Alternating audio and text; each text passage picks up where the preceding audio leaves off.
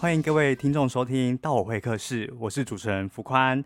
那今天现场来了我们年呃年尾的悬疑三部曲的第二部曲《雪姬来的那一夜》的两位重要人士，然后我们先请他们自我介绍。我们先请，嗨，大家好，我是珍珍于佩珍。然后我在《雪姬来的那一夜》里饰演的是一位十五岁的少女子晴，然后她热爱漫画里的那个雪姬这个角色。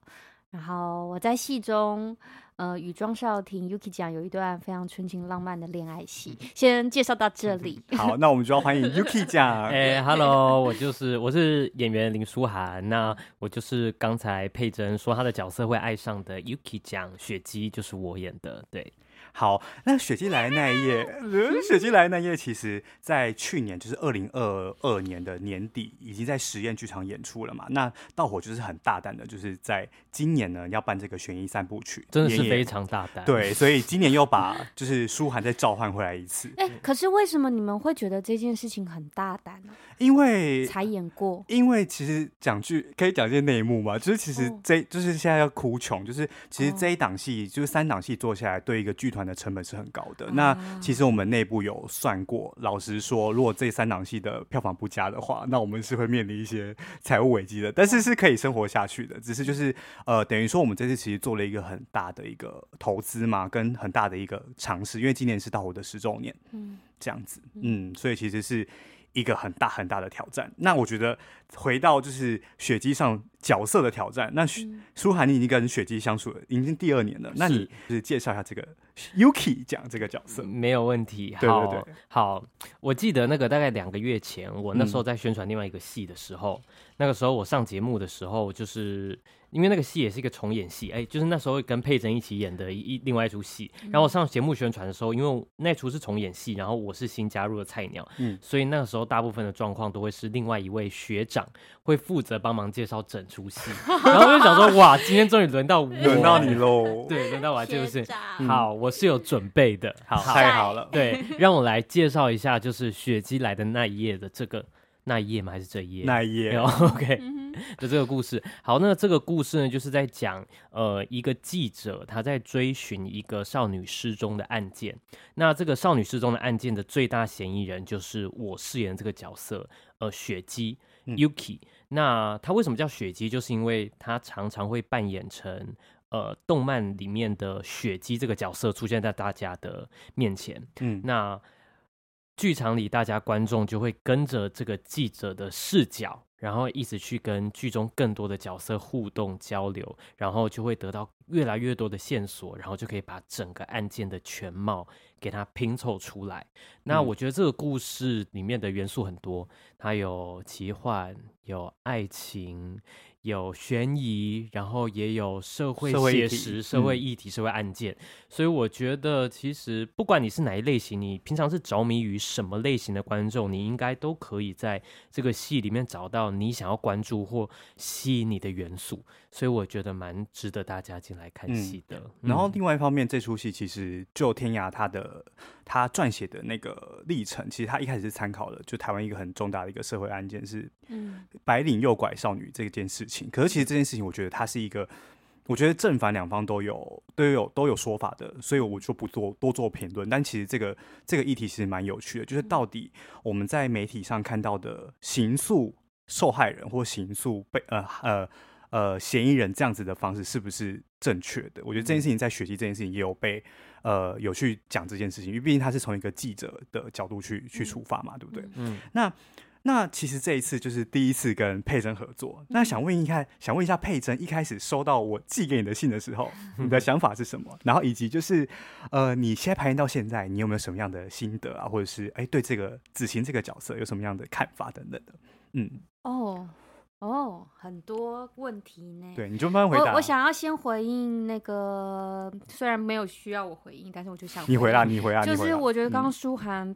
介绍的非常好，嗯，就是，嗯、呃，把重点跟细节，然后角度很面面观的介绍啊，我就是觉得昨天上另外一个宣传，应该要你去的，非常的 好。我只是想夸奖你。没有，我跟你说，佩珍就是一个天使。好，你你闭嘴，我我先来了。佩珍就是一个不要剥夺我的。佩珍就是很真的人，他在，所以他才叫真真。对，好，对，嗯，对我只说我有感觉的。嗯，好。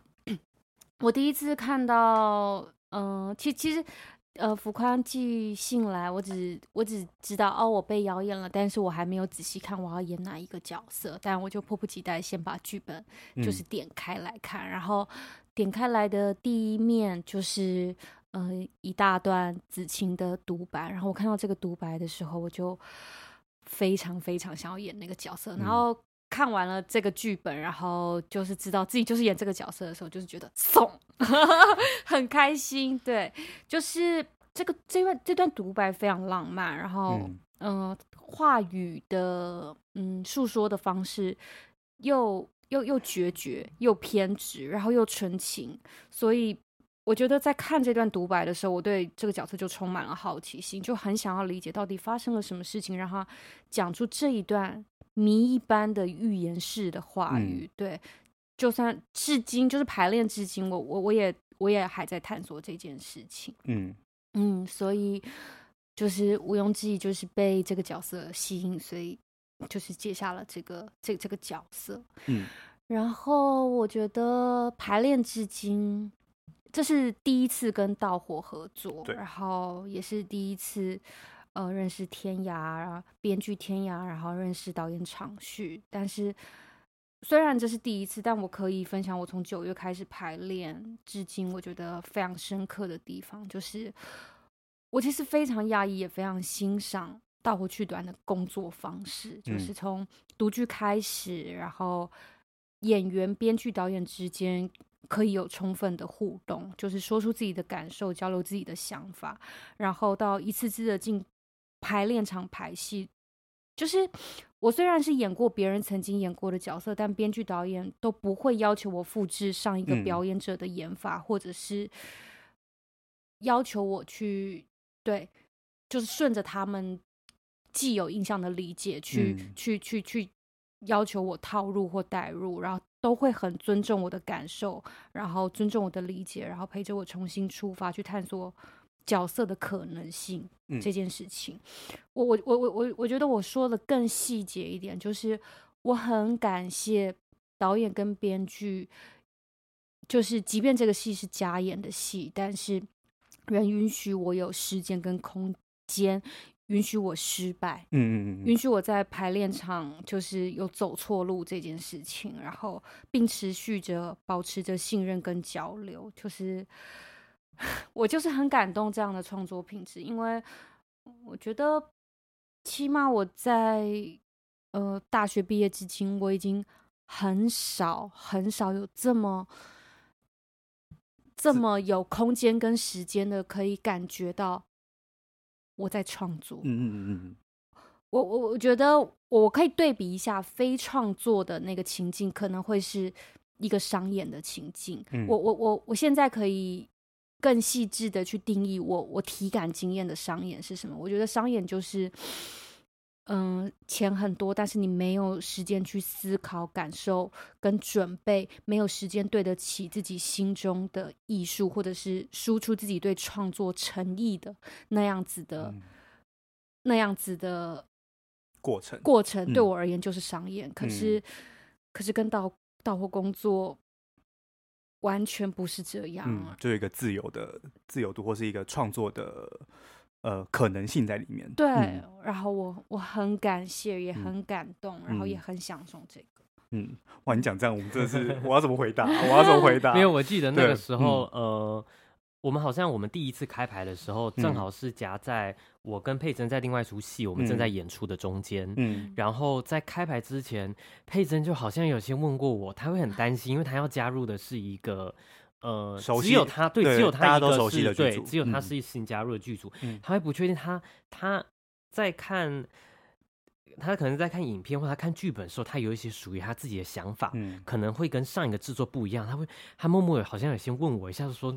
就是是有空间，我可以改的吗？这样，嗯，对。然后我记得好像就是我们排，可能不知道是第一次读去玩，还是可能排了一次之后，某一次佩珍就有跟我说，哦，他有觉得导演都是在听他以及。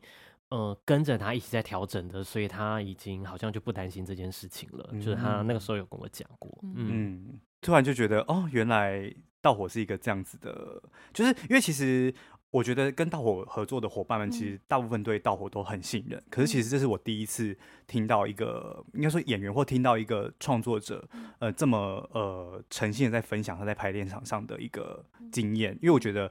可能以我们的认知就是说啊，跟我们合作很开心啊。可是其实我们很少听到大家为什么开心。嗯、那我觉得其实是对我们的一个很大的肯定。我很很感谢佩珍有这样子的回复，这样嗯，因为允许犯错，嗯，允许失败，然后仍旧保持着信任跟敞开，保持沟通。我觉得这件事情虽然听起来对你们而言很像很基本，但是 在我在我生命经验里面，这样子的品质。我我已经很久很久没有遇到了，嗯、所以，所以，嗯、呃，就是在在录音之前，就是我我我就来来到道火的办公室录音，然后看着就是你工作人员很很享受在这个空间里面，然后我就想到，就是我在排练场，我也。我也感受到那样子的敞开跟交流的时候，我就啊，我好希望到我可以一直这样子保留这样子非常友善的创作的品质，嗯、一直一直持续创作下去。对，谢谢。我们应该还不会倒啦，就是希望大家 大家支持我们就不会倒这样。OK，哎、欸，那我想要继续，就是我们刚刚是佩珍的分享嘛，那舒涵呢，就是这一次跟上一次，你觉得排起来的？应该说，这一次的演出，不管是内容上，或者是在排练的时候，因为是毕竟是对你来讲是复排嘛，嗯、那你觉得有什么样的不同？然后跟你有什么新的感触？嗯、因为其实这一次的剧本是有稍微修改的，嗯、因为上一次其实呃，老实讲，上一次比较多的 feedback 其实是关于记者的段落，嗯、因为记者可能就是可能说被说很没有动机啊，或者是动机比较不足啊。但这一次其实，在记者的调整上调整蛮多。那这有没有影响到你现在的诠释或者是发展的方向？嗯。嗯这一次的制作对我来讲，哦，当然，我觉得，因为我觉得记者这个角色，嗯，在很多制作里，这种呃，负责扮演观众眼睛的这个角色，嗯、其实他他很难处理。我嗯，我在很多戏都看到，就是说他会觉得，如果他就代表观众的眼睛的话，他那他到底需不需要存在，或他存在的原因到底是什么？嗯，然后我觉得这一次的制作的确有往呃更往。更去探索记者的部分再多一点点，嗯，所以其实我觉得是有帮助的，就是说只要那里有点调整，我们这里也会想，呃，那那我这个角色，因为我这个角色是会面对记者这个角色的，对，那有什么地方，我我在讲的过程中，好好怕直接把剧情大披露，好，好，对，但是我是说那个地方有调整的时候。特别是天涯要调整之前，是有跟我们独居一次，然后好好的听过一次我们所有人的想法的，他的习惯。对，嗯、所以同时好像我在整理，好像一起帮忙在思考记者的这条线的同时，其实我也回头来想，那我这个角色在跟记记者的互动是怎么样的情境？嗯、所以其实是应该有一两场戏，我觉得是有不我在跟记者的互动是有变化的，所以。嗯记者的调整这个部分对我来讲是有帮助跟影响的，嗯嗯。然后当然对我来说最大的不同，当然就是女主角是不一样的演员诠释方向，对不对？嗯，嗯嗯。因为我这个角色 Yuki 最主要面对的角色就是佩珍现在演的子晴这个角色，然后去年是伊恩，嗯，然后他们两个是非常非常不一样的两个演员。但是我又在想，那他们一样的点是什么？我在家就想，我就说他们两个其实都是这边讲有点怪，他们两个其实都是精灵系少女，对，但是对对对对，但是他们是不同种类的精灵，嗯，伊恩可能是。冰雪类的，比较冷冽类的，嗯、然后佩珍感觉是住在森林里面的那种精灵，就是会在可能在树上飞来飞去那种，对，或是可能是花精灵之类的。所以什么？你不是第一次看到我的时候觉得我很难相处吗？现在要变成是花精灵，我就说，对，我跟你讲，你跟于佩珍相处之后，实在太太妙了，所以你就会整个人。他是一个很，我我我有我想分享一下跟佩珍，因为我觉得跟佩珍，我觉得一开始会会很嗯。这样正常吗？就是会有一点稍微的距离感。可是当你跟他就是坐下来，然后聊天，然后发现他是一个很真的人的时候，你就觉得他很古灵精怪。我我我想我是这样觉得，没有，我觉得他的那个距离感来自于他只要一跟人，他要真心相处的时候，他就会把整个心掏出来给你。对对对对对对，对，所以他在不确定他可不可以把整个心掏出来给你之前，他要先把他的心收着。对，所以我是吗？你说的真，你说的真好哎，对，你说的真。所以然后他有一个魔法，所以当你认识他之后，你就会被这个花精灵的魔法吸进去，很迷人，非常迷人。对，真的。然后，所以他们两个是很不一样的。然后他们的特质不一样，他们关注角色的面相也不一样，跟他们想要怎么呈现角色的手法，跟他们关心的点都不太一样。所以我觉得对我来说是非常有帮助的。特别是两个都是非常好的演员，嗯、就是说你有机会让。经历那个角色有两个很好的不同演员来饰演，他可以帮你开发你的角色的面相，嗯，就会更丰富。我自己觉得是很幸运的一件事情，嗯嗯，所以就是有很多不一样，但是对我来讲，我觉得好。那佩珍既然那时候说他就是他有一些想法，他想他想要更动，想要改变，不知道可不可以。我想说。好啊，那我们就一起来改，一起来变啊！所以好像因为看到他很努力的要改，呃，也不是还硬要改，是说他以他自己的感受想要带进戏里的时候，嗯、那我想，那我也就是把它重新整理一遍，我也应该把它当做一个重新的创作，重新理解。这个角色再走一遭，说不定我如果可以走出一个完全不一样的雪姬，但我不是刻意要变得不一样。但如果我对他有更深层次，或是我去年根本就没有出现过的理解，那我觉得就是太棒了。嗯嗯，这是我大概这两个一一个多月，嗯嗯，工作下的感觉。嗯，那回到剧本上呢，或是你们工作本身对这个角色想，比如说可能佩珍是演一个国中生嘛，对不对？嗯、那雪那个那个舒涵演演一个就是他是一个 coser，但同时他是一个。呃，跨性别者这样子的一个想象，嗯、那你们自己对这个角色有什么样的想法吗？或是其实你们有没有在排练的时候有参考什么样的 reference，或是或想对这个角色说些什么样的话？这样子，我我觉得，嗯，我我至今仍在靠近这个角色，就是对我而言，嗯。嗯我我觉得在呃舞台剧，在一个导演美学有他强烈的需求或风格取向之下，我要怎么样把这个我目前感觉到的角色内在 fit 进去导演的美学里面这件事情，这件事情我至今仍在仍在摸索。嗯，但是我一直我一直一直相信，绝对有这个可能，我绝对有办法。我不是不不是不是我绝对有办法，我是说。这一个路，它不是一个不可行的路，就是这样，在这样子的美学，它原本是一个二次元的动漫感的这样子的一个剧情，这样子翻阅，呃，很像是我们平常看动漫的感觉，或者是看漫画的感觉，它变成是剧场的时候，能不能一样保有那样子的风格？可是我们仍旧看得到角色的矛盾一起真心，嗯，而。而而它是在这个美学框架里，仍旧仍旧可以跟观众对、嗯、共感的。嗯、我我一直相信这件事情是完全有可能的，虽然我不见得，我现在仍在探索，嗯，我不见得找得到，但是我我就是相信一定可以，就像。我觉得我现在对于喜剧，我觉得喜剧不是只是一个喜剧拍子，懂得丢接，懂得使出笑料。嗯、我相信每一个喜剧角色里面，他一定有复杂的人性，嗯、他有很迷人的角色特质。不然，不然我看我，不然我是观众的时候，我不可能会跟他共情。嗯、对，所以我也是这样子看待子晴的。嗯、子晴的话语虽然是那个独白非常浪漫，非常矛盾，可是对于一个演员而言，他怎么去？展开那个浪漫的背后，那个心理动机是什么？嗯，对我，我，我，我没有办法暴雷太多。嗯，对，但是我一直一直在努力靠近这件事情。然后我在我在看，我在看，呃，我我记得在进排练场之前，就是那时候我们我跟舒涵在排别的戏的时候，嗯、我就丢给舒涵看。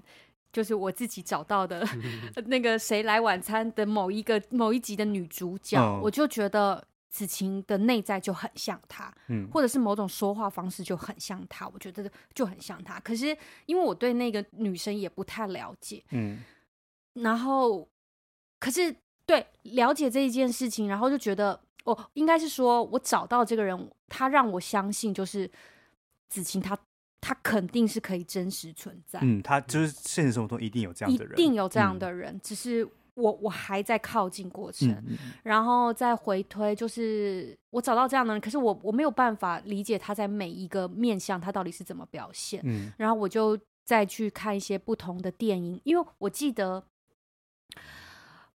我很喜欢那个亚历山大梦游，就是库斯杜利卡的电影，就 对不起，对不起，我是很老很老，他是比较介绍一下，嗯。嗯，反好，我我我。我库斯杜利卡，你们有看过他的电影吗？他的电影就是很吉普赛、很浪漫，里面充满着呃很马奎斯的那种人会突然间飞起来，哦、或者是眼睛盯着什么东西，魔幻写实，对，充满着魔幻写实。嗯、可是他的魔幻写实都让我非常相信，就是那就是一种吉普赛人的某种神秘感，或者是他们生命的某种底蕴。嗯。他们的某种超能力。好，我要说的事情是，我永远记得，就是《亚历山大梦游》这出戏里面，女主角，跳啊，女主角她是最后做了一个很深很深的决定的时候，因为她喜欢的男，她原本喜欢的，呃啊，呃，那个，那个演《剪刀手爱德华》那个男生叫什么？那个很对，强尼戴普，强尼戴普原本是跟就是我很喜欢的女女主角，就是是一对，嗯，然后我很喜欢女主角，她是就是是女儿，可是之后就是女儿跟妈妈的男朋友相爱了，反正就是，可是那那出戏是非常非常疯狂跟滑稽的戏，嗯、可是我记得我永远记得最后他们俩相爱的时候，那个女生她是她什么都不要的那个满足感，奋不顾身那种感觉，对她非常逼近。对他，他最后结局就是他就是决定去死。嗯，可是我觉得那个死里面带着完全的超脱，因为我我我觉得我感觉到他内在的满足，就是他知道他找他一点都不寂寞，他已经遇到了那个人，即便那个人他现在还在跟他妈妈勾勾地，或者是怎么样，哦、对，就是可是都没有关系，因为。他们的心已经在一起了，哦、然后下一秒就是他就是准备要去死，然后就走着走着就是被被雷劈死。哦、可是我永远记得他是带着笑的满足感的，哦、在跟全世界告别。哦、我觉得这是对。可是最可是要怎么样？那个那个那个泰然，那个满足感满出来的笑意怎么样？我我觉得。我有找到那个、那个、那个感受，嗯嗯、可是要怎么样？废的子晴里面又在这个动漫的元就是元素里面或风格里面，我又在看了很多很多不同的动漫，嗯、然后最后我就是看到了，就是最近的那个我推的孩子哦，我推的孩子好看，非常好看，嗯，对，然后我找到了就是那个爱那个角色啊。哦 OK，我就先说到这里。我我觉得这是我最近找到的，然后我很我找到了，我就觉得我很多东西又豁然开朗了很多很多。然后我很、啊、我很期待跟常旭在排练场上碰撞一下。对对对对。OK，那那舒涵呢？舒涵这个角色其实是、嗯、就是他相比子晴，当然他也很复杂。嗯，对对对对。那你怎么去这个角色？对这个角色，嗯，我在。进排练场之前也有跟佩珍聊过，然后我也想想说，他作为一个，嗯，因为我们我想说，我们那个时候剧本也算是一边排练，有一边继续的发展，所以说不定我们在这个过程中，我们可能跟我们创作出来的角色更熟悉，但是我们可能也存在盲点，嗯，所以那时候我也想说，跟佩珍聊一聊，听听他的感觉，也许他会给我们很不一样的感觉，然后。因为我自己在处理这个角色的时候，我自己觉得有一点点战战兢兢，因为这个角色它是有一个跨性别的议题，然后我觉得这个议题不好处理。嗯，就是说，因为我们写出在剧本里面，我们创作出任何的弱势角色，我们一定是希望可以帮这个角色说一些说一些什么，嗯、让大家更了解、更同理。可是会不会？我很担心说，会不会我的。全是污名化他，反污名化，或是我反而帮其实是贴上没有必要的标签。嗯，懂，会担心这件事情。嗯，然后特别是这是一个跨性别的角色，然后我光身边，呃，我知道的或者我认识的跨性别，我可能认识的几位，他们几个都呈现完全不一样的样子，嗯，没有道理可循，嗯，就是说我们。一般讲到跨性别，我们心里可能会，可能会有一个刻板的印象，对，先浮现出个样子。嗯、可是我身边的跨性别没有一个人是那个样子，嗯，所以我在诠释这个角色的时候，可是我知道观众在感知到得知他是跨性别的的这个资讯之后，可能会对这个角色产生的印象。那究竟我要去选择什么面向进去那个印象之后，嗯、让观众在那个印象里去扭转，还是说我其实？不用掉入跳进那个社会大众的的窠臼里面，对对对对对对，嗯，他都可以。对，所以我自己觉得我在去年的制作的时候，我有一点点摇摆不定，有点迷失。对对对，我心里有点不太确定。但是那时候跟佩珍聊的时候，他就他觉得他觉得他说我会不会想太多？我记得他那时候是吗？有没有没有？我没有说你会不会想太多的原因，是因为我光光看录影。我就完全被你圈粉，跟完全的相信这个人。完，我我觉得你的声音、你的状态都，我就是相信你是学姐。嗯、我只是，我只是要跟你说，你已经处理的非常好。对，可能可能就是他，嗯，你看我我完全完全懂你们刚刚盗火剧团被那个称赞完之后的感受，就是我要说什么，这样夸我们怎么讲啦？对对，但是但是我我我也懂，就是。对，他说，也许就是他说他相信了，所以他说原来、嗯、哦，他那时候是跟我说，他不知道原来我心中对于这个角色还有这么多的顾虑，对对对，是他没有想过我会。嗯、如果他已经被说服，他没想到这个表演者心中竟然自己有这么多的还没满足，或者是还不确定。嗯、那我听完之后，我最近也就是自继续想，继续找。然后我的确，我就想说，我是不是真的想太多了？所以其实我觉得我最近有比较舒服，嗯、就其实我有放掉一些太多的顾虑或包袱。嗯、那我就凭着我的，我相信我愿意，可能佩珍的话，我想说，那我多相信自己的直觉一点点。嗯，反正我只要。我先不要担心外在的东西那么多，只要我感受到里面角色的情感流动是真实的，是顺畅的，也许这样就好了。嗯，它就可能就是一个爱情故事。嗯嗯嗯嗯，也许他就这样就好，这样就好，说不定。对，其实有些人可能也没有在意那么多，他们就是单纯想来看一个爱情故事这样的感觉。对，所以只要我们两个的交流是很真诚、很动人的，也许。这样就够了，对对对，所以我最近其实是比较放心一点。然后，当你比较放下心的时候，你不会在场上想东想西的时候，我觉得慢慢你就会觉得角色更靠近你一点。嗯，你越来越相信自己发出来的声音可以是那个角色，而不会你在每发出一句话的时候，你心里同时在 judge 说：“哎，这个、这个声音这个声音离对角色的距离到底还有多远？”这样，嗯嗯，最近没有这么不安了，嗯。嗯哇，这样听完我就觉得今年真的是一个很棒的新开始的感觉。嗯，我觉得对于一个制作可以被重演，嗯、然后重演的时候，呃，如佩珍所说，我们是重新再创作一次。嗯、我觉得对，不论是对剧本、对演员、对导演、对整个作品，我觉得都是超棒、超幸运的一件事。嗯，哎、嗯欸，那其实这个剧本啊，它其实有很多二次元文化的东西。那其实刚佩珍有分享嘛，嗯、就是他看我推的孩子。哎、那。那就是舒涵这边有没有看什么东西？对，嗯，我是说，当然我比真正的动漫迷或者什么，我我可能不是因为有当这么丰丰富，但是我有慢慢发现，魔戒，就是我喜欢，我是喜欢奇幻类的东西，嗯，但是我有发现我，我我我没有这个说年年岁渐长，但的确就是越来越大。说我我不知道为什么到这几年，我发现二次元的世界。更吸引我，更会让我感动。嗯，就是比起真人电影，我觉得二次元的，不论是动漫、动画，好像你的想象力都可以去到更远的地方，嗯、而且你不会不会被限制的感觉，就是你不会，你比较不会想把现实中的很多枷锁套到这个二次元的世界上来。嗯、比如说看真人写实电影的时候，我就想，嗯，这个表演真的可以这样吗？会这样吗？嗯、然后这样，嗯。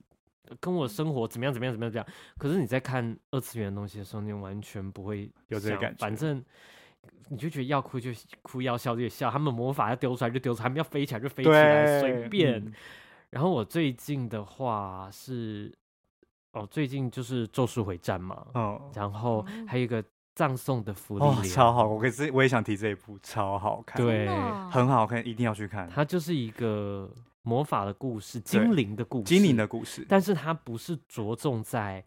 精灵之间的战斗。不是在，他不是着重，就是他他这个作者选择一个很有趣的东西，是他选择的是一群勇者，他们打败魔王之后的日常，嗯，然后过了很久以后，这个精灵再去回顾他们当时候的状况，嗯，这样子，所以他什么事都其实没在做，他们就在旅行，对，就在旅行，然后一边回忆，哦，然后以前我们经过这里，这样子，三十年前我可能在这里打败了魔王，哦，对对对，这样就是很平淡，很平淡，可是你就觉得。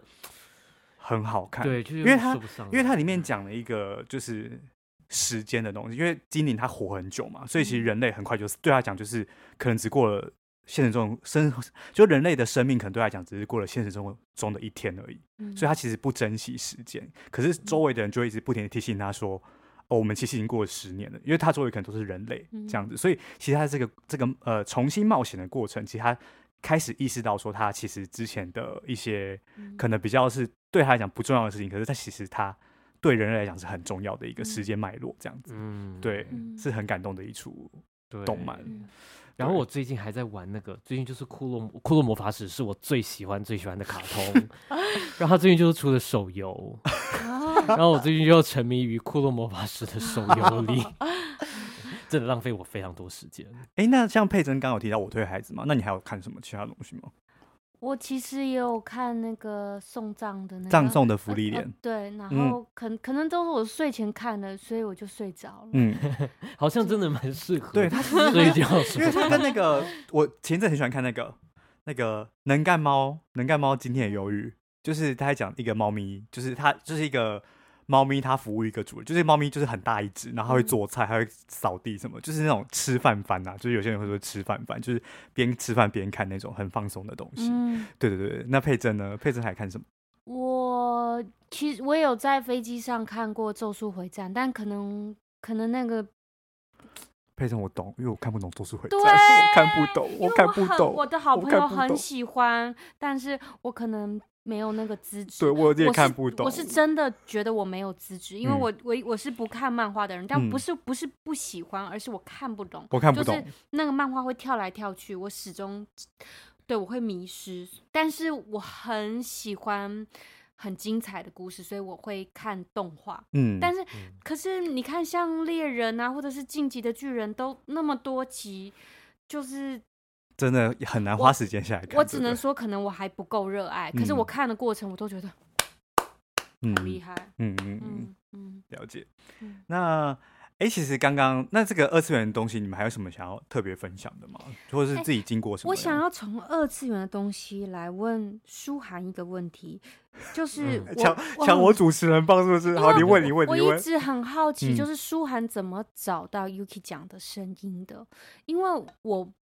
我觉得我在看录影的时候，你们去年的演出的时候，嗯，你的声音一出来，我就觉得，对，就对了，就是就是，我不知道是在我看过的动漫的经验里面，亦或是我对于这些 coser 的呃某种呃既定印象里面，可是我就觉得，对，这个就是一个会玩二次元，会会会会玩。会玩这些 coser 的声音，嗯，就我相信这个男生就是一个 cos coser。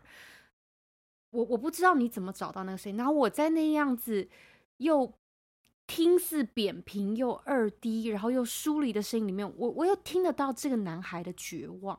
嗯，我我对，所以我很好奇你怎么找到的？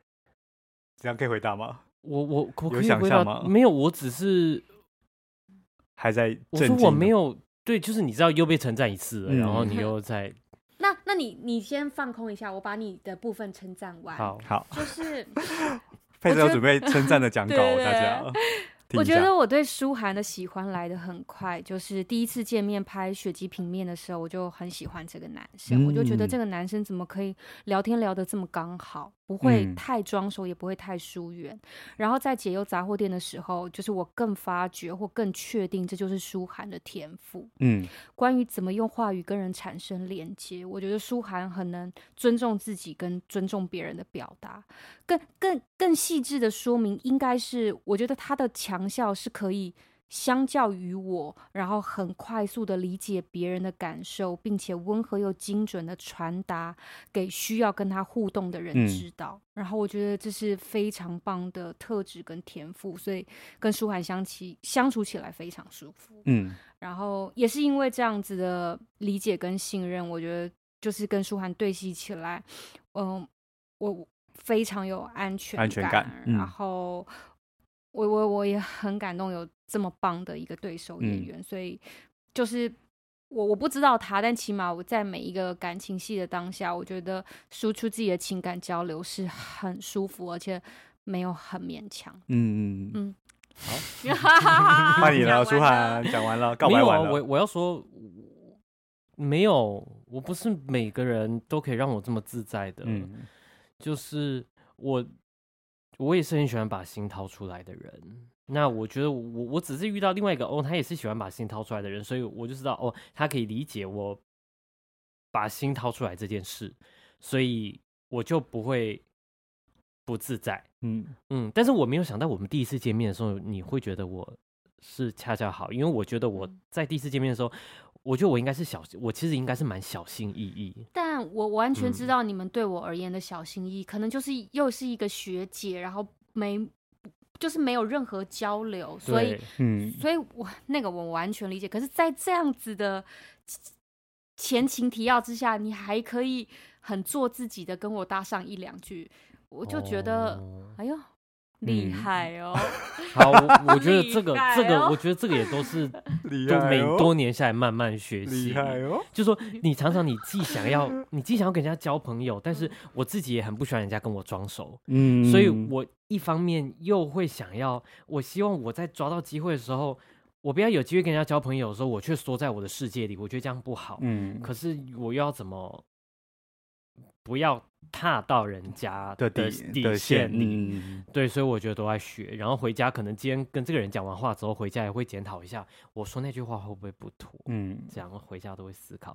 然后究竟我们在讲这个话题之前，我们在讲什么？哦，在讲那个怎么找到 Yuki 讲，Yuki 讲，对对对。哦，我没有想那么多哎，可是可能我本来我从小到大我就是很喜欢看奇幻故事的人，不论是中国的奇幻故事、西方的奇幻故事、嗯、现代的。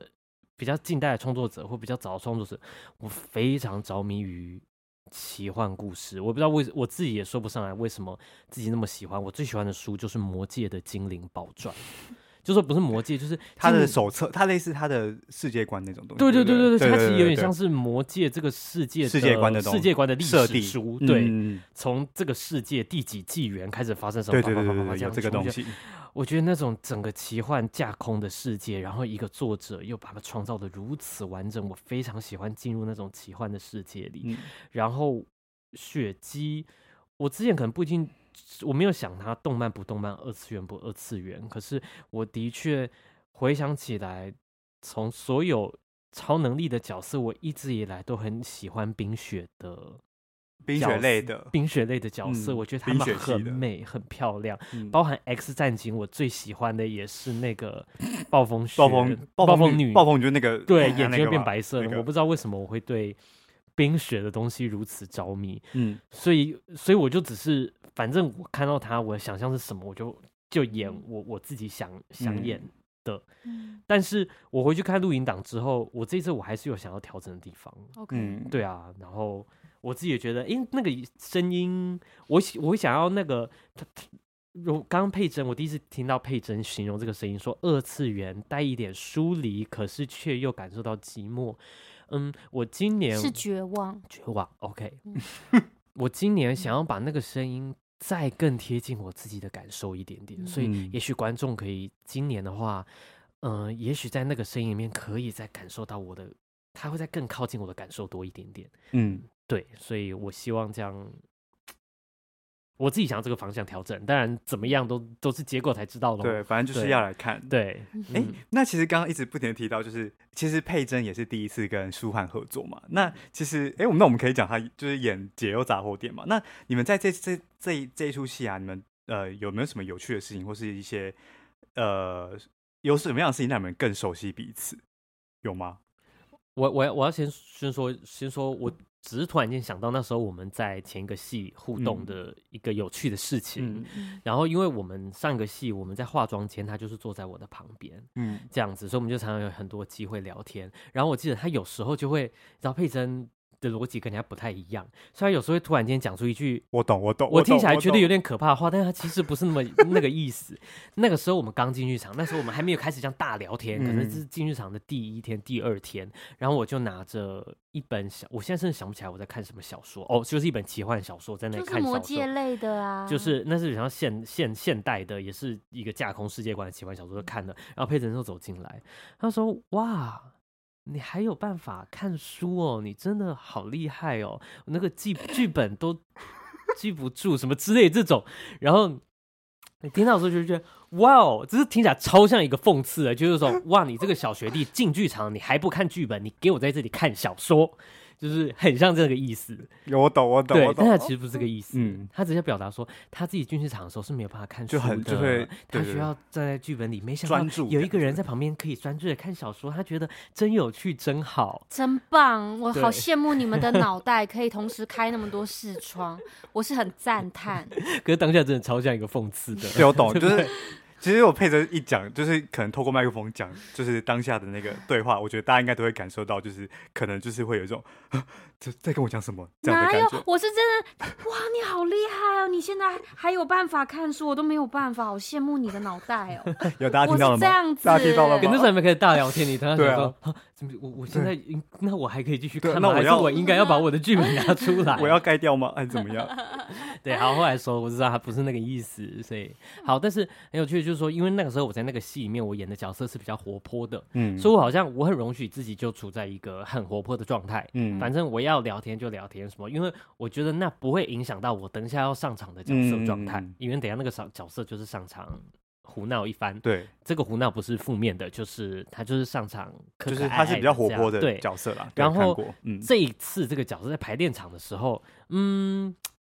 一方面，我也觉得可能佩珍也要很努力的继续把东西熟记，嗯，然后我我就会觉得，我还是会跟他讲讲话，但是我不会跟他讲这么来来来来来，我不会这么吵吵闹闹，因为我觉得他可能要专心，对，然后可能整个戏的氛围是什么，让我觉得我先不要把那种状态带进。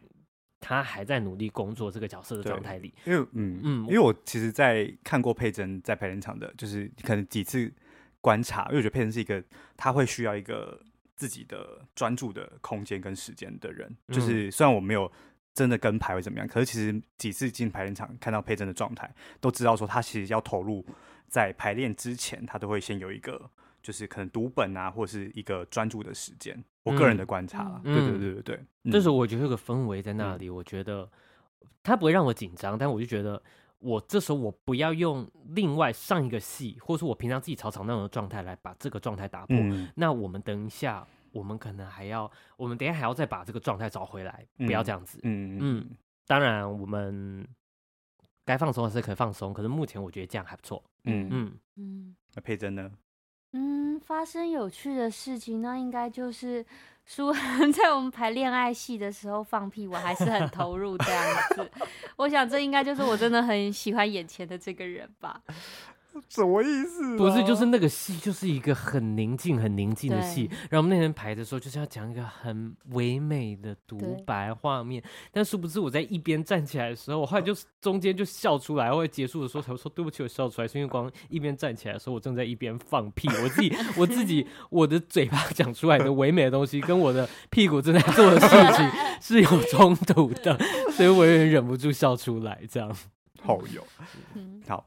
那那最后最后，其实因为我其实我我也要老实跟佩珍告解，就是我知道佩珍就是其实佩珍是呃对我来讲，佩珍其实在呃我自己看过佩珍的戏是从《叛徒马密》开始的哦，对，然后后来其实比较知道佩珍是歌手的身份。嗯、然后其实我昨天就是为了，就是我想说，我还是要做一点功课，所以其实我去听佩珍的专辑。我昨天才是第一次听佩珍，嗯、但是其实佩珍不管之前金曲奖的的那个颁奖礼，我是都我是都有看的，然后我有看到你的发言，可是其实我一直没有听你的歌。嗯、然后昨天我就是想说，我还我我想要听一下佩珍的歌，我想找到有没有跟雪姬这出戏有关的一首歌。嗯、然后我自己非常非常喜欢的一首歌是。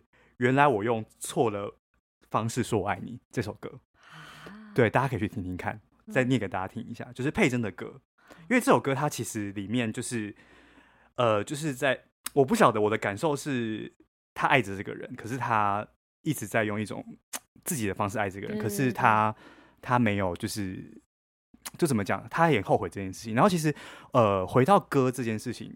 就是我自己觉得雪姬对我来讲有三首歌，我我我非常就是我会投入在雪姬里面。一首歌就是最最俗烂，就是如果的事，就是范玮琪跟张韶涵的。Oh. 然后另外一首就是我最近看那个未来少女里面一首歌，就是绯红魅影的，就是运命共同体，因为他也是在讲就是就是呃恋爱的事情。然后最后一首就是就是佩珍的这一首，我一定要再再讲一次。这首歌剧名呃歌名有点长，叫做《原来我用错了方式说我爱你》。这首歌非常好听，就是请大家一定要去听这样子。哦，你这么说，我也有就是关于我跟雪姬的主题曲。对，有没有想要分享的？有，有啊，就是那个那个，我看一下那首歌。我每排戏之前，我都会在家里听。对，我今天骑车的路上一直在听佩珍这首歌。对，呃，那个，嗯。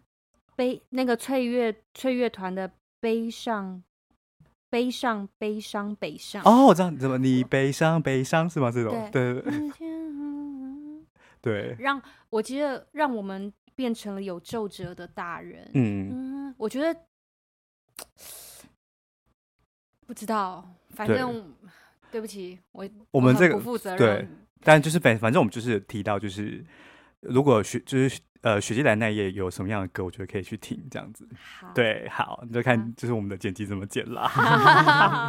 好，那这一次呢，因为是三系联演嘛，那就是两位对其他两部曲，就是《幽灵晚餐》跟《蒙甲杀人》，呃，《蒙甲公园杀人》之间有什么样的期待吗？或是你们自己有没有想要看哪一出？我都想看呢、欸。嗯，对我都没有看过，很好奇，就是天涯怎么样。嗯，怎么样透过他的书写去玩，或者是去实践他的美学，或者是他怎么怎么定义他心中的悬疑这件事情，嗯、我很好奇。嗯。嗯那舒涵呢？一定都一定都想看啊，因为《幽灵晚餐》已经演了好多年，《幽灵晚餐》是不是有出一个桌游？哦，对，有，很想玩。我就是我没有看过戏，但是我玩过桌游，桌游设计的很不错。真的吗？对，哇，设计者在坐在我坐在你面前。对，我觉得桌游设计很不错，因为我没有看过戏，但我去玩过那个桌游。为什么？好像我室友有那个，以前室友有那个桌游这样。然后，对对对，然后玩过，我觉得很不错。然后蒙甲，但是以题材而言。的话，就是直接看剧名的话，我会对蒙甲公园杀人事件很有兴趣，嗯、我就就会想要看，就是这么在地的、嗯、的一个地点，然后到底天涯让它发生什么事情？嗯、然后听说昨天就是导演都是一什么可能下午排完我们的对对对，然后晚上接晚上排蒙甲，嗯、然后蒙甲又是去年只是一片段而已，嗯、然后今年还要发展成一个全新的戏，嗯、然后我也会很想就是。一边听他们在那如火如荼的工作，我就想知道那个工作出来到底会变会是什么样子。到时候你们都得来看，好，太棒了。好，那最后呢，我我想请就是舒涵跟呃佩珍，就各给观众来看雪季的理由，好不好？好啊，对，那就看舒涵这边先。那我先说，就是因为刚刚已经有讲很多，就是它里面的各种元素我们都提过，就是你想要找，不管你是着迷于什么面向奇幻。爱情、悬疑、社会议题，只要你有关注的人，你都可以找到适合你的东西。所以，不管你是什么样的观众，请你都进来看戏。但是，最重要一件事就是说，我在这个戏里面的造型，就是谢谢我们的那个造型祈福，对，就是真的很厉害。我这辈子，呃，到现在为止，以后不知道，但是到现在为止，我最漂亮的样子就在这出戏里，非常对，请大家来看，来看我最。最漂亮的三十岁。那佩珍呢？我嗯。如果问我，就是我我是观众的话，嗯、就是进雪姬的话，我可能会喜欢看什么？我觉得，我觉得我会这样回答，就是我觉得我在生活当中，我很少有机会，嗯、呃，把眼睛瞪瞪得大大的看别人谈恋爱，就是就就就算有，就是在捷运上或者是在其他公开场合看到其他恋人卿卿我，我我也很常不知道我应该把眼睛放在哪里，会躲开，会躲开，对，我也会，我也会。但是在雪姬那一夜，嗯、我和舒涵会在舞台上面光明正大的谈一场纯纯的恋爱，所以平常在生活当中不敢跟别人谈恋爱的人，可以进 剧场，睁大眼睛光明正大的看我和舒涵谈恋爱，就是我会努力传递粉红泡泡给大家。这个推荐我觉得是很杀的，很杀的，很赞很赞。好，那最后呢，我这边就再来宣传一下，就是十二月十四到十二月十七呢是。唯一一次的，就是呃，今年唯一一次的雪姬来那一夜的演出。那那上次呢，没有看到这出戏的朋友，一定要上 OpenTix 去购买。然后，如果你去年有看过，然后想要看一个新的、崭新的雪姬的话，也欢迎购买。当然，还是欢迎所有人来来购买这出戏，因为其实现在票房真的是有点小告急，但是没有关系。就是我相信，呃，当我们呃有去努力推广这出戏的时候，一定会有更多人进到剧场，然后。